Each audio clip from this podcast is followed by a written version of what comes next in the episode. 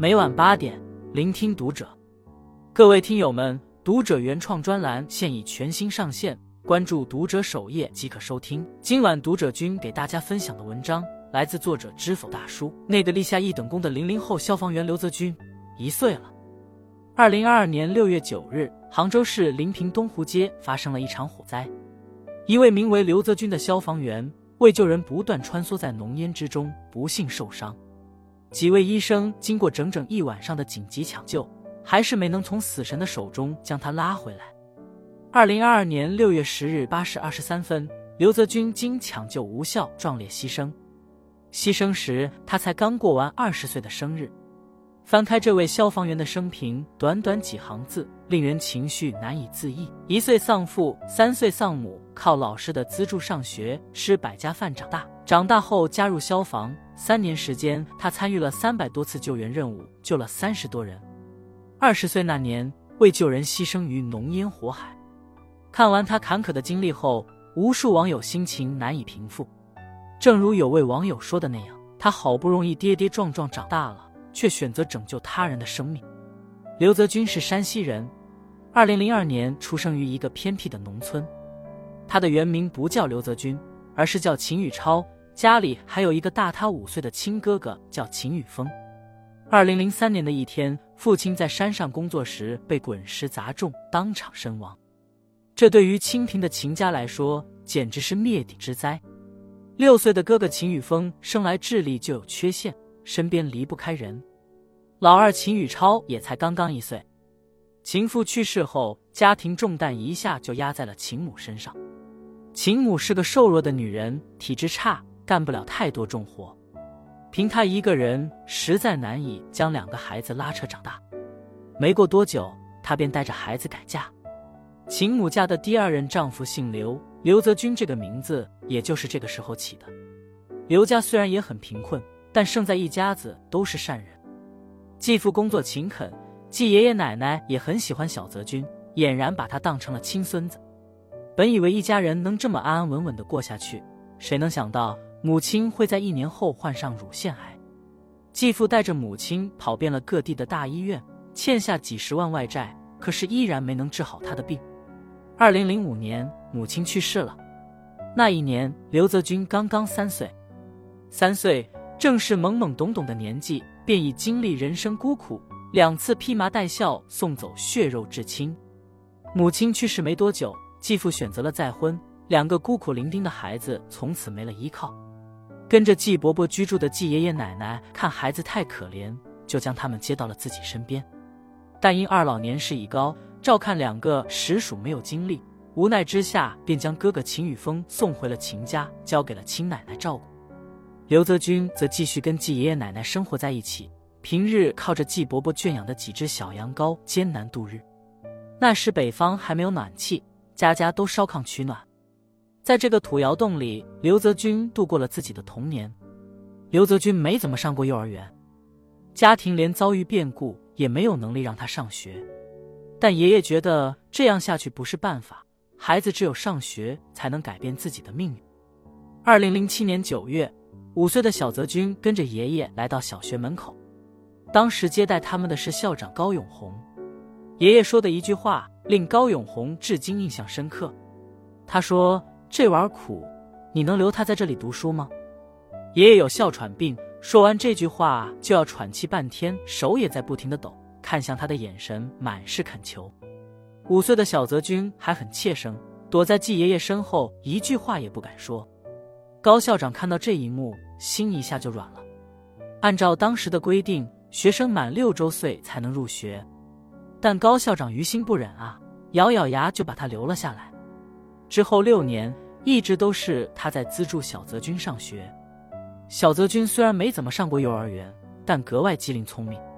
小学六年，他当过班里的三好学生，也拿过期末考试第一名的奖状。他又懂事的令人心疼。那时候学校有二两肉工程，学校每天都会给孩子们发鸡蛋，但小泽君从来不吃，他把鸡蛋装进书包里。一位姓杜的老师看到，便耐心的问：“你为什么不吃鸡蛋？”小泽君的回答是：“我想把鸡蛋留给爷爷奶奶。”学校每年入冬前还会号召社会为孩子们募捐过冬的衣物。每当这个时候，学生们就跟过年似的，高兴地挑选大小合适自己的衣服。只有小泽君格外不同，他主动要求把自己领到的两身合身的衣服换成大人的。当杜老师问起缘由时，他红着脸，不好意思地说：“我想把衣服带回去给爷爷奶奶穿。”杜老师听得心里泛酸。从那以后，格外关注小泽君的日常生活。街坊邻居也都知道小泽君家里的状况。平日只要一做什么好吃的，就会喊他上家里吃。肉又买多了，吃不完倒了可惜，你安心大口大口的吃。生活虽难，但好在身边从不缺陪伴和关爱。小泽君就这样长大了。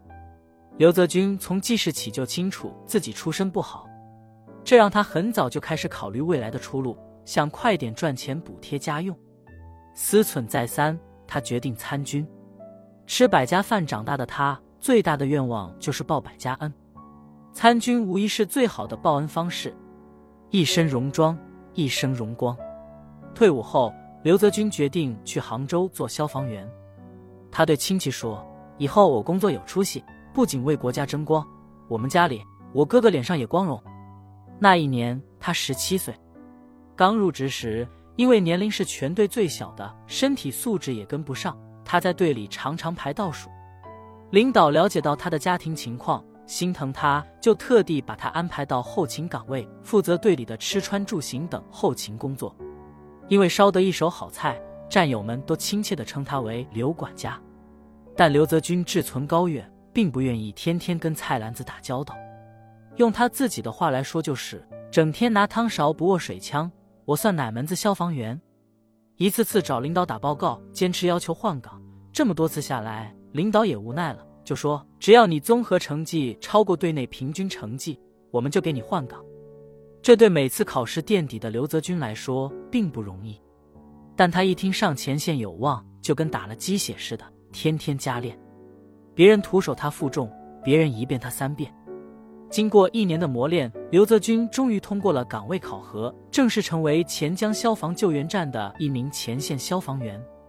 入职三年，他先后参与处置各类灭火救援任务三百余次，营救人民群众三十余人，还因能力出色获得过杭州市消防救援队伍灭火救援二等奖。荣誉一个接一个，这让战友们对他刮目相看。泽军这小子可以啊，再也不是以前那个刘管家了。刘泽军也笑，他甚至为自己制定了一份幸福计划。彼时是二零二二年初夏，七月的请假报告已经写好，先回老家看望奶奶，再去重庆和异地恋的女朋友见面。他谈恋爱了，女朋友也是个淳朴的人。他知道他的家庭情况，但一点都不嫌弃他。每当刘泽军想到这里的时候，就会情不自禁地笑起来。可惜。一场大火让他永久失了约，这趟旅程再也无法进行。二零二二年六月九日上午十点，临平区东湖街杭州湾建材装饰城发生火灾，浓浓的黑烟从大楼上空翻滚而出，剧烈燃烧的聚氨酯保温材料产生了大量的氰化物、一氧化碳等易燃易爆、有毒有害气体，空气中充斥着刺鼻的味道，多名群众被困，现场一片混乱。接到救援命令后，刘泽军立即随警出动，作为第一救援力量抵达火场救援。在攻坚组的水枪掩护下，刘泽军和三名战友急步冲进内部进行搜救。通过扶梯，他们到达了二楼。伴随着噼里啪啦的炸裂声，在黑烟严重阻隔视线的情况下，他们艰难地搜寻着被困者。一个、两个、三个，没一会儿，大部分人都被撤离了出来。由于战斗时间长，现场指挥员安排一线战斗员适时进行轮换。已经连续作战近一个半小时的刘泽军返回更换呼吸器后，仍坚决请求继续作战。这里情况我说，现在用人紧张，我还能坚持。明知前路很危险，但他还是毅然决然地返回了火场。场内的火势愈加凶猛，火焰在烟雾的环绕下显得愈加疯狂。感觉情况不妙的指挥员连忙开启了呼叫。呼叫攻坚组刘泽军，呼叫攻坚组刘泽军，呼叫攻坚组刘泽军。可是对讲机的这一头再也没有了回应。倒下的一瞬间，仿佛有一束束光芒打在了他的身上，为他驱散周身阴霾，为他在这黑雾浓烟中撕开了一道口子。他看到办公室的老师校长在叹气：“这么好一个苗子，没能继续读书，可惜了。”他看到街坊邻居在厨房炒菜，刘家那小孩看着可怜，今儿中午多炒点肉菜，叫上他一起吃。他看到女朋友在手机屏幕前带着笑容打下的文字：“我等你回来。”他还看到自己牵着季爷爷、季奶奶粗糙有力的大手，他似乎还看到了父母慈爱的眼神，他们张开手臂将他拥入怀抱。可是转眼间，这些影像全部消失一空，化为了无尽的黑夜，彻底陷入永眠。刘泽军牺牲以后，异地恋女友给他发了很多条微信，其中有一条是这样的：“你是我的英雄，但我更希望你回来。”二十岁风华正茂的年纪。青春还来不及绽放就牺牲了，让人感到痛惜。二零二二年六月十三日，刘泽军的遗体告别仪式在杭州市临平区殡仪馆千秋厅举行。这天，杭州的上空笼罩着一层雾蒙蒙的阴霾，街头站满了送行的群众，脸上凝重的表情和眼角默默流出的眼泪交织在一起，气氛无比悲伤。那场火灾中，消防员奋不顾身地冲进火场的英勇行为，感动了所有人。当他们知道有消防员为此壮烈牺牲时，自发上街送他一程，表达自己的感谢和敬意。他们是英雄，是我们的，也是所有人的。这天，浙江省人民政府批准刘泽军为烈士，应急管理部消防救援局为他追记个人义的功，也算是告慰刘泽军的在天之灵。时间过得好快，转眼间距离那场火灾已一年之久。时隔一年。刘泽军的墓前还常常摆满糖果和鲜花，整齐切开的红瓤西瓜，包装成花束的糖果，成串的香蕉与葡萄，这些东西摆放在墓碑前，有位年轻人在那里长眠。为他送行的人们希望以这种方式，让这位生前命途多舛的英雄多尝到一点甜。六月十日是刘泽军的忌日，如果人真的有来生的话，如今的他也该有一岁了吧。二十年前的一天，一岁的秦宇超失去了爸爸，跟着妈妈改嫁后，化身刘泽军，颠沛流离的过完了短暂的一生。二十年后，他又成为了一岁的孩子。这一世，他一定会稳稳度过幸福的一生。死亡并不是生命的终点，遗忘才是。世人又怎会将他遗忘？只要我们不曾遗忘，他们就永远不曾离开。